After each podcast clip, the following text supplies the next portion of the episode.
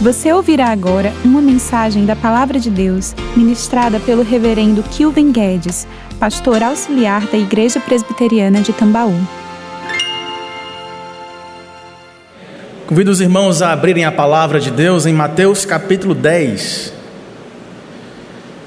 Leremos os últimos versos deste capítulo, versos 40 até o 42 encerrando hoje essa minissérie, dessa mini temporada aí de três sermões nesse capítulo décimo do primeiro evangelho aí, primeiro livro do Novo Testamento, o evangelho de Mateus, em que Jesus se apresenta como um rei que está convocando os seus súditos para uma vida que de fato possa expressar os valores e o alcance do reino de Deus que ele veio trazer a este mundo. Nós vimos, irmãos, na primeira mensagem, há dois domingos, que Jesus começa trazendo algumas instruções para os seus discípulos que se tornariam apóstolos, esses doze, que dentre este grupo de pessoas que estavam começando a segui-lo, Jesus passa uma noite inteira orando para que Deus pelo seu espírito, o direcionasse para fazer a escolha daqueles que seriam as colunas daquela igreja que nascia ali, a igreja neotestamentária.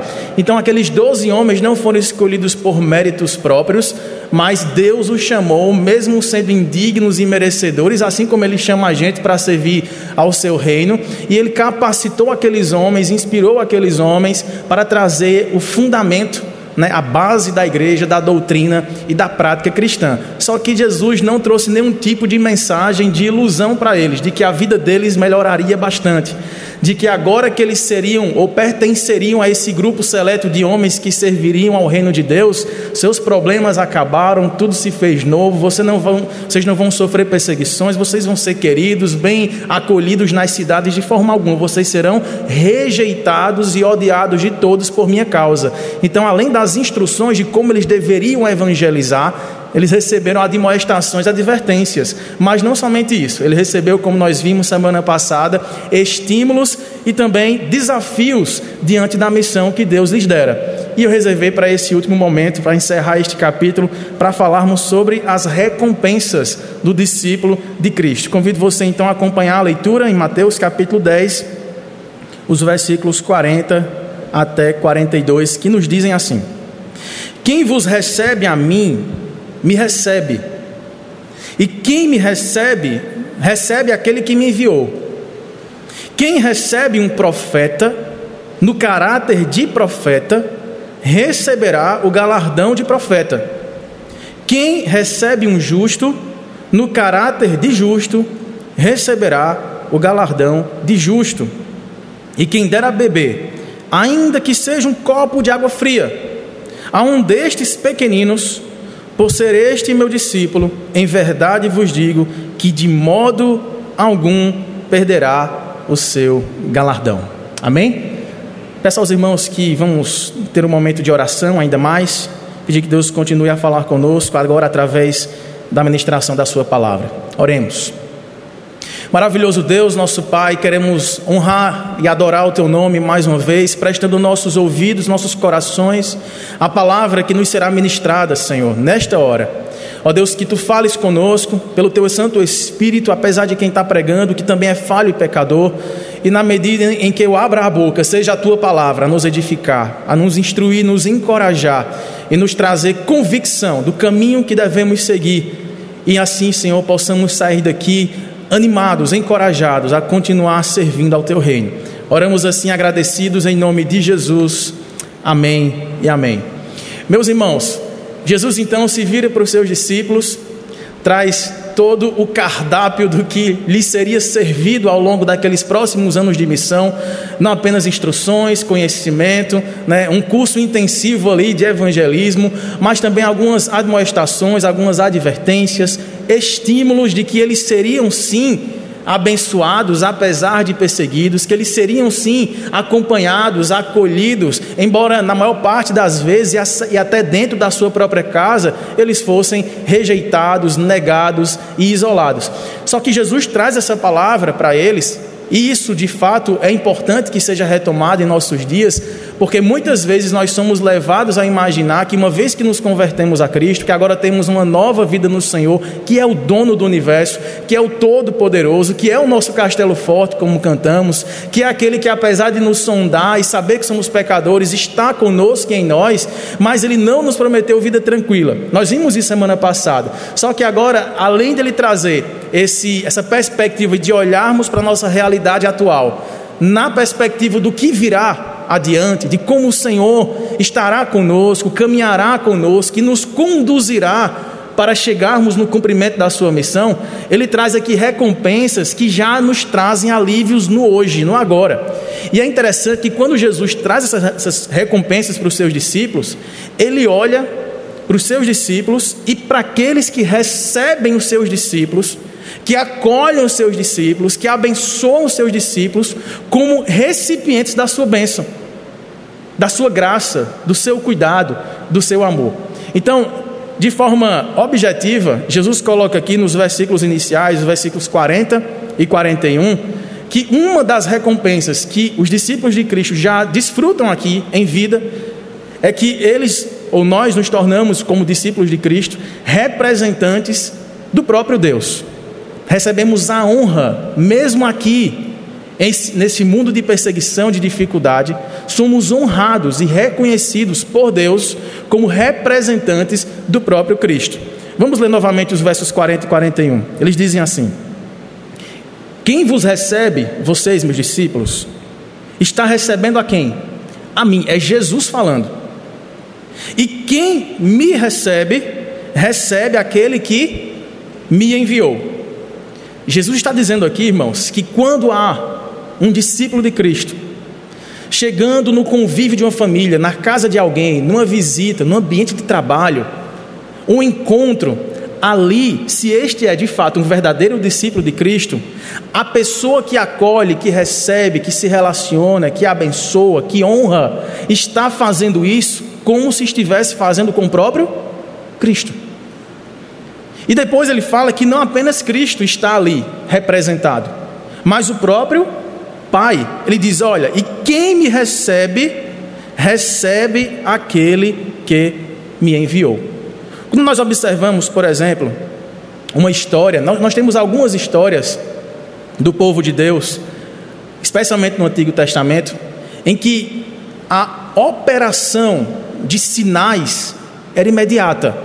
Então havia alguém em sofrimento, né, faltando-lhe ali a provisão básica. Lembramos aqui, por exemplo, da história daquela viúva de Sarepta que recebeu a visita ali do profeta Elias, né? E Elias chega com sede, com fome e fala: Olha, busca uma, botija de água para mim e traz também um, bocado de farinha, faz um bolo, porque eu estou com fome. Ela fala: Meu senhor, eu não, não tenho nem com o que comer amanhã, porque o pouco que me resta, o pouquinho da farinha e o restinho do azeite, eles serão misturados. Farei um pequeno bolo para mim e para o meu filho, depois morreremos.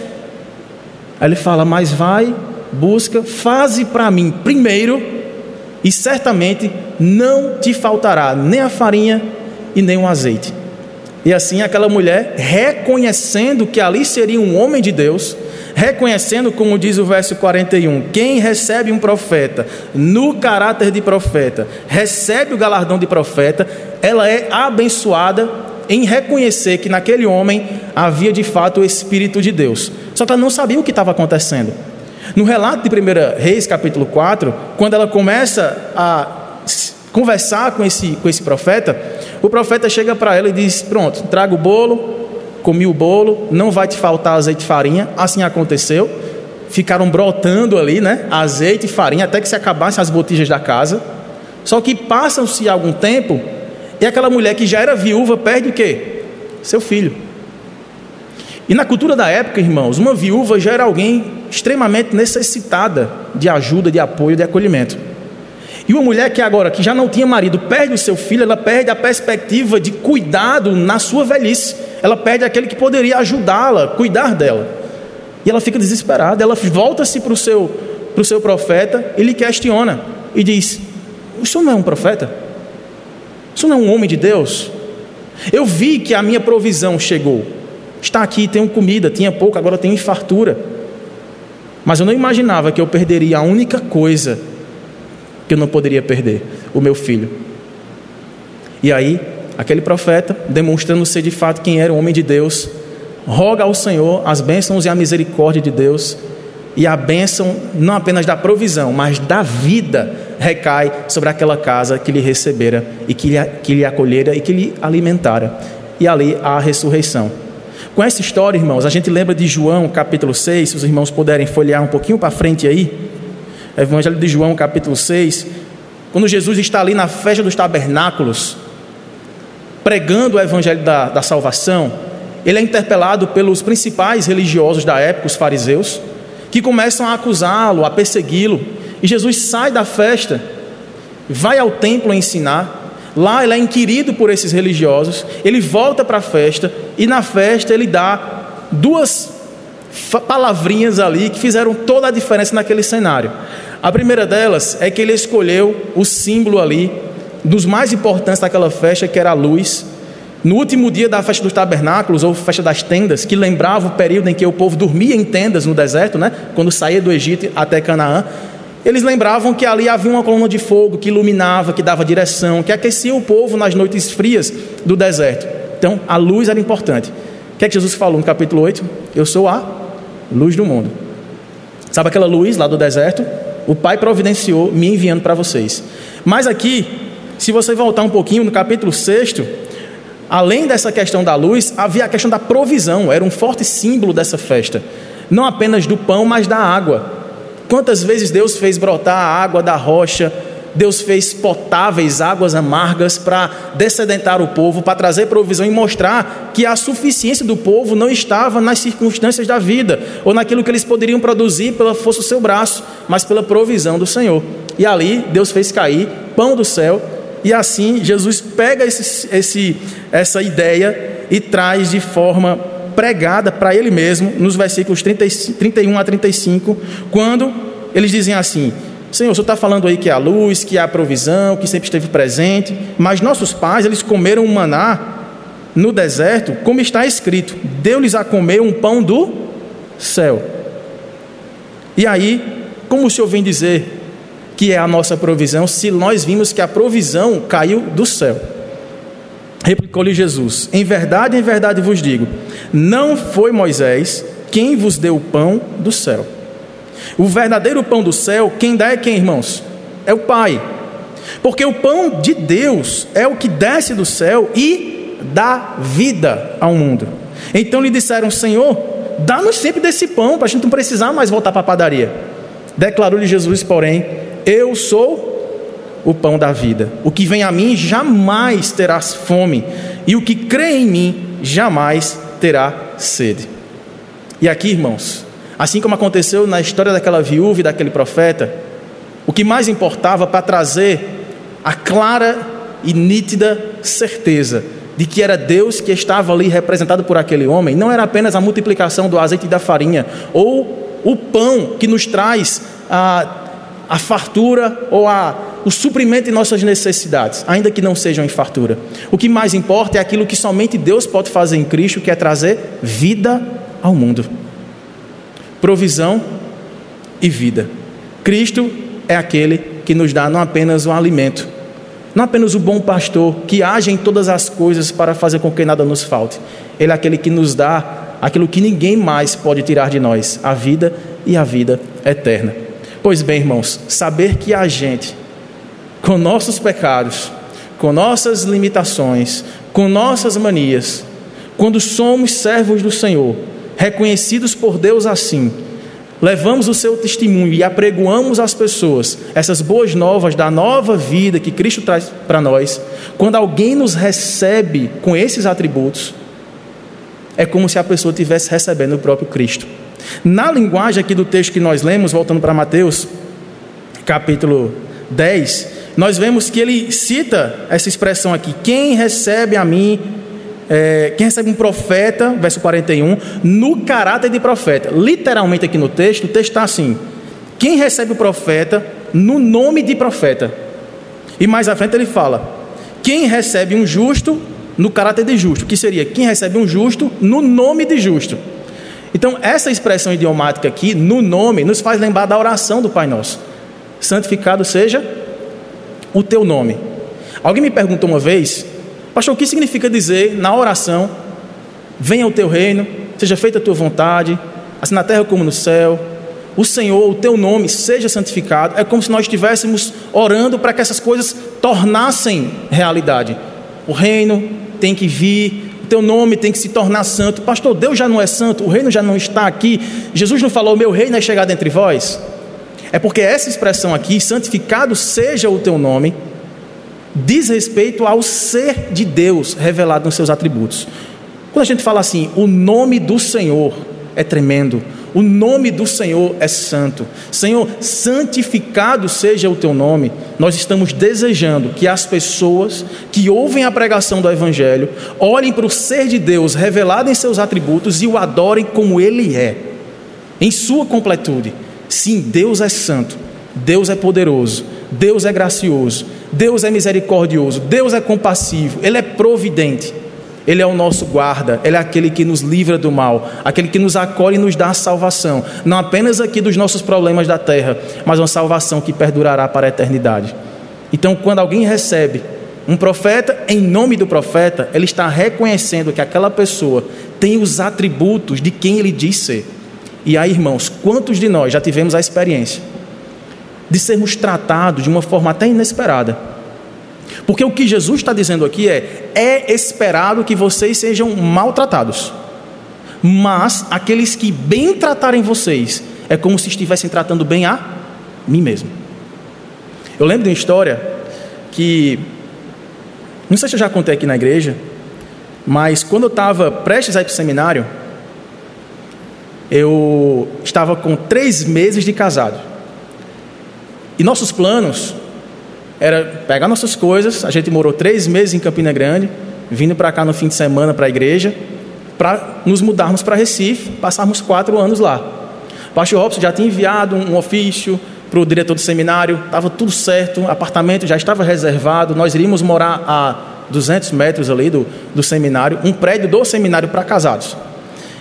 E quando a gente chegou para efetivar a matrícula, em janeiro de 2014, foi nos dito que um dos seminaristas não conseguiu se formar. E o apartamento que ele morava com a esposa não vagaria mais. E era esse que estava destinado para que a gente pudesse morar lá. E, nesse momento, eu olhei para a Ana e disse: Não, isso não pode estar acontecendo. A gente recém-casado, a gente não vai ter condição financeira de procurar um canto aqui na quem conhece Recife, né? O bairro da Madalena não é barato. Então assim, já estava difícil, imagine agora.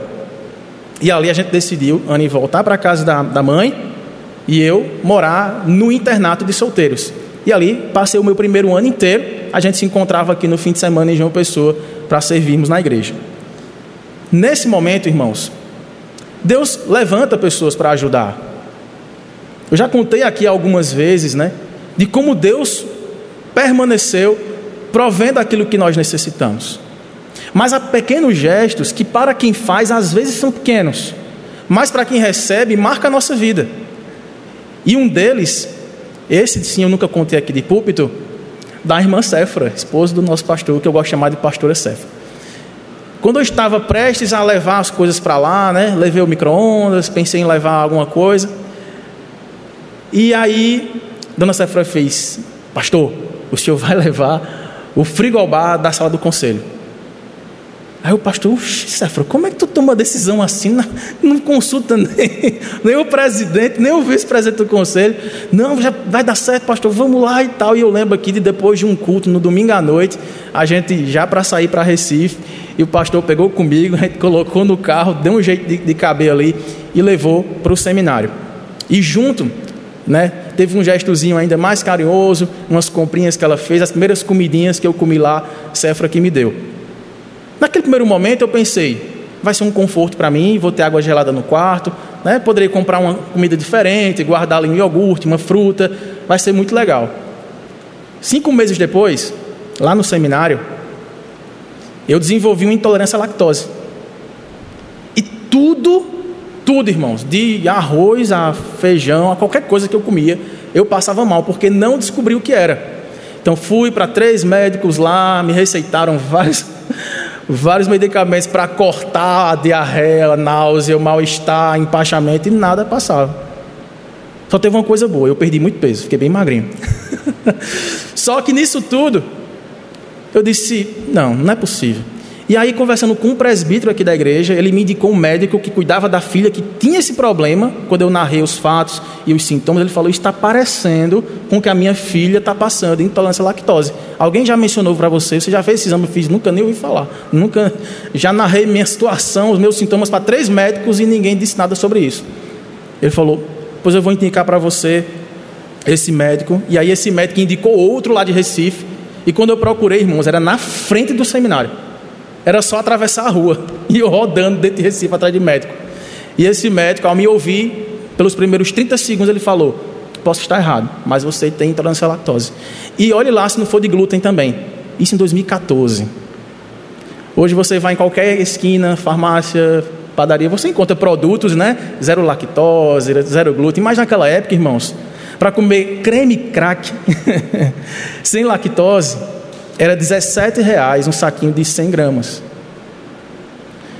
Esse seminarista está ferrado, não está não? Como é que vai ser?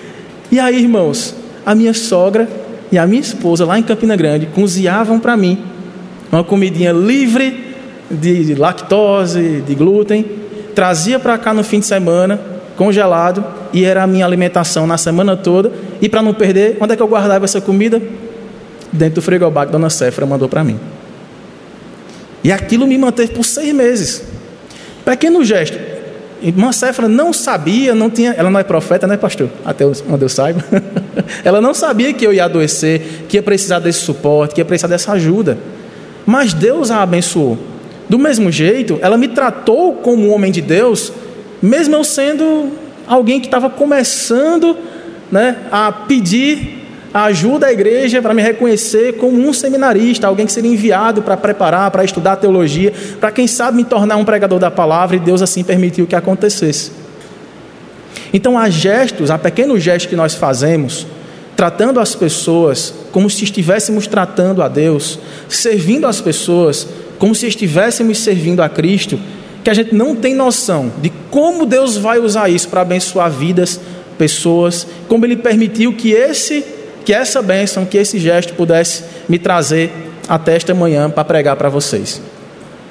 Uma coisa que a gente tem aprendido é que esse senso de representatividade, né, que quando nós olhamos para a história da redenção, ela toda se faz em representatividade.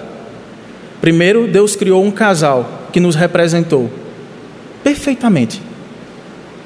Foi Deus quem escolheu o casal que nos representaria. Você pode estar pensando, mas se fosse eu, teria comido de todas as aves, menos daquela que era proibida. Que vacilo! Mas foi Deus quem escolheu, e a escolha de Deus é perfeita. Nós caímos junto com os nossos pais porque eles nos representaram perfeitamente. Mas nós também louvamos a Deus, porque momentos depois, o próprio Deus nos representou na maldição que recairia sobre aquele casal. Porque no dia que comerem, eles certamente deveriam morrer. Mas um anúncio que vem em Gênesis capítulo 3 é que a partir de então, crendo num descendente que sendo Deus se faria homem, aquele casal não apenas sobreviveria à punição e ao castigo que eles mereciam e que por misericórdia foi diminuído, mas eles sobreviveriam e fariam viver. Eva seria mãe de todos os seres viventes. Cristo nos representa, irmãos, diante de Deus. Todas as maldições que estavam lançadas sobre nós porque éramos pecadores estão sobre ele, estavam sobre ele na cruz do Calvário. Mas também toda a sua obediência e toda, o, todo o seu sacrifício, a sua obra, a sua ressurreição, agora pertence a quem? A todos aqueles que por ele estão representados. E como nós somos recompensados sem fazermos por merecer, sem termos nada para oferecer em valor superior, para trocar com Deus, simplesmente braços abertos e coração arrependido, recebemos as bênçãos do Senhor e respondemos com fé, com gratidão e com serviço do reino. Pois bem, as pessoas que nos recebem assim também, também serão abençoadas. É assim que o versículo 42 encerra o texto de Mateus 10, quando ele fala: E quem der a beber, ainda que seja um copo de água fria, a um destes pequeninos, por ser este meu discípulo, em verdade vos digo que de modo algum perderá o seu galardão.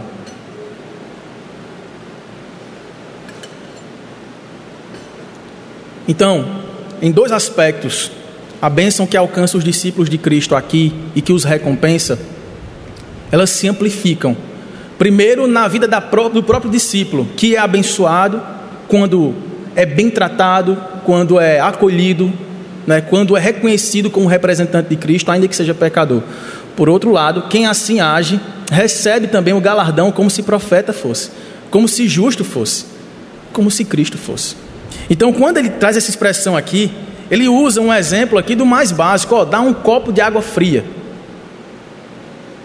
Um discípulo de Cristo, irmãos, como nós vimos nas, nos domingos passados, a ele não está prometido uma vida folgada, nem financeiramente, nem profissionalmente, nem relacionalmente.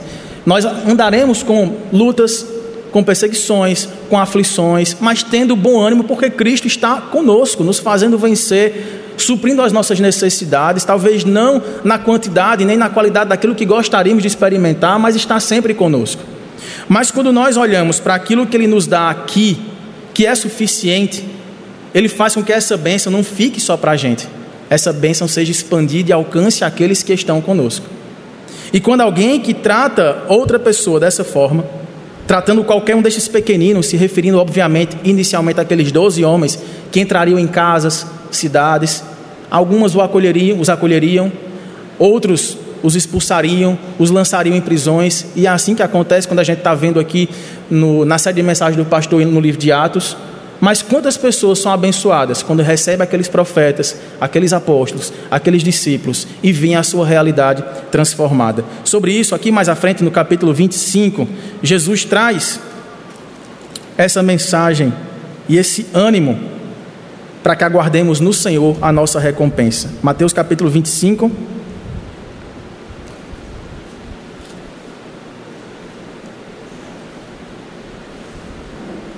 A partir do versículo 31. Lançando agora esse olhar mais adiante, Jesus fala assim: Quando vier o filho do homem, falando dele mesmo, quando ele voltar na sua majestade e todos os anjos com ele, então se assentará no trono da sua glória. E todas as nações, mesmo aquelas perseguidoras dos cristãos, serão reunidas em sua presença. E ele, o filho do homem, Jesus, separará uns dos outros. Como um pastor separa dos cabritos as ovelhas, e porá as ovelhas à sua direita, mas os cabritos à sua esquerda. Então dirá o rei aos que estiverem à sua direita: Vinde benditos de meu Pai, entrai na posse do reino que vos está preparado desde a fundação do mundo. Porque tive fome e me destes de comer, tive sede e me destes de beber. Eu era um forasteiro, um peregrino, e me hospedastes. Estava nu e me vestistes. Eu estava enfermo e me visitastes. Estava preso e fostes ver-me. E então perguntaram os justos: Senhor, ou perguntarão os justos: Senhor, quando foi que isso aconteceu? Quando foi que te vimos com fome e te demos de comer? Ou quando foi que te vimos com sede e te demos de beber? E quando te vimos forasteiro e te hospedamos, ou nu e vestimos? E quando foi que te vimos enfermo ou preso e fomos te visitar?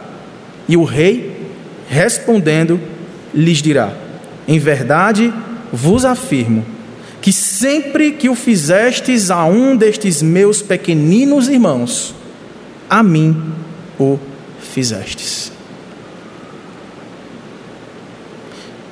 Sempre que nós abençoamos aqueles que abençoam, nós seremos abençoados. Quando, quando Deus chamou Abraão para estar formando ali uma nova nação, que, levando, que, que conduziria o evangelho da salvação, anunciando as suas glórias, as suas maravilhas, as suas grandes obras entre todas as nações, ele disse: Olha, você é um idólatra, você vai sair da sua atual situação, você vai sair da sua terra, vai para uma terra que eu vou te mostrar, e eu farei de ti uma bênção. Se tu uma bênção. O que você abençoar será abençoado. O que você amaldiçoar será amaldiçoado. Você será um representante meu na terra que Deus vai te dar. E essa bênção, irmãos, Paulo traz lá para o livro de Gálatas, para dizer que em Cristo, toda pessoa, independente da sua nacionalidade, da sua língua, da sua história, da sua condição de vida, do seu status, da sua profissão, do seu jeito de ser, se ele se arrepende, crê verdadeiramente em Jesus e passa a servir ao seu reino, ele é alguém que será uma bênção aonde Deus o conduzir. Mesmo que esse discípulo não goze de riquezas, de influência, de poder e não tenha nada para oferecer a nós, nada do que já possuímos financeiramente, materialmente, mas essa pessoa que abençoa trará a bênção para a nossa vida e para a nossa casa, quando nós a recebemos, a acolhemos e a abençoamos. O galardão de profeta também está para aquele que recebe bem o profeta. O galardão do justo também está para aquele que recebe alguém como justo, quando de fato essa pessoa é justo. O que é um justo diante do Senhor? Não é alguém impecável. Nem Abraão era, nem Elias era. Apenas Cristo é. Mas justo é aquele que, reconhecendo a sua injustiça, se confia naquele que é justo e faz com que a sua vida manifeste esses novos frutos de justiça, de bondade, de fé e de misericórdia. A esses, Deus não apenas justifica, ele os santifica e os envia para levar não apenas provisão e suprimento de necessidades do aqui e do agora, mas um suprimento e uma providência daquilo que necessitaremos e que nos fará viver para todo sempre diante do Senhor. Vale a pena representar o nosso Cristo aqui, mesmo quando não nos está prometido vida fácil ou tranquila. Deus pode nos dar tudo isso. Deus pode nos dar todas as oportunidades, mas não para vivermos para nós mesmos, e sim para abençoar outras pessoas. Não para sermos egoístas, e não para usarmos os benefícios que Deus nos dá através da salvação que um dia nos alcançou para a nossa própria casa tão somente. Mas que a nossa casa esteja aberta, as nossas janelas também se abram, os nossos caminhos se entrelacem com outras pessoas, com outras casas, com outras famílias, a fim de que a bênção do Senhor traga não apenas a farinha, o azeite, o maná e a água, traga aquilo que traz vida e vida com abundância. Saiba, onde você chegar, meu irmão, minha irmã, você está levando a presença de Cristo. Você está levando a mensagem da salvação. Você está levando a mudança que a pessoa realmente precisa. Tirar dela a culpa, o desespero, a ansiedade de uma vida que parece tão repetitiva, sem sentido, de acordar, trabalhar, cansar, adoecer, comprar remédio, melhorar, voltar a trabalhar, produzir, crescer, gastar o dinheiro, esperar, se endividar, pagar dívida e assim até quando? Que Deus possa de fato trazer esse sentido de viver como de fato deve ser vivido todo aquele que representa a Cristo aqui na terra. Você é uma bênção aonde você estiver. Quem assim reconhecer e quem assim te tratar também será abençoado. Pastor, e aqueles que me maltratarem? A esses, Deus conduzirá para que no último dia, junto de todos e na frente de todos, possam prestar as suas contas. Mas a nós, a conta, ou para nós, a conta já foi paga a dívida já foi coberta e nós já estamos salvos. O que fazer com essa salvação? Compartilhá-la. Isso é ser discípulo de Cristo. Receber para poder dar, porque é melhor dar do que receber. Vamos orar? Feche seus olhos.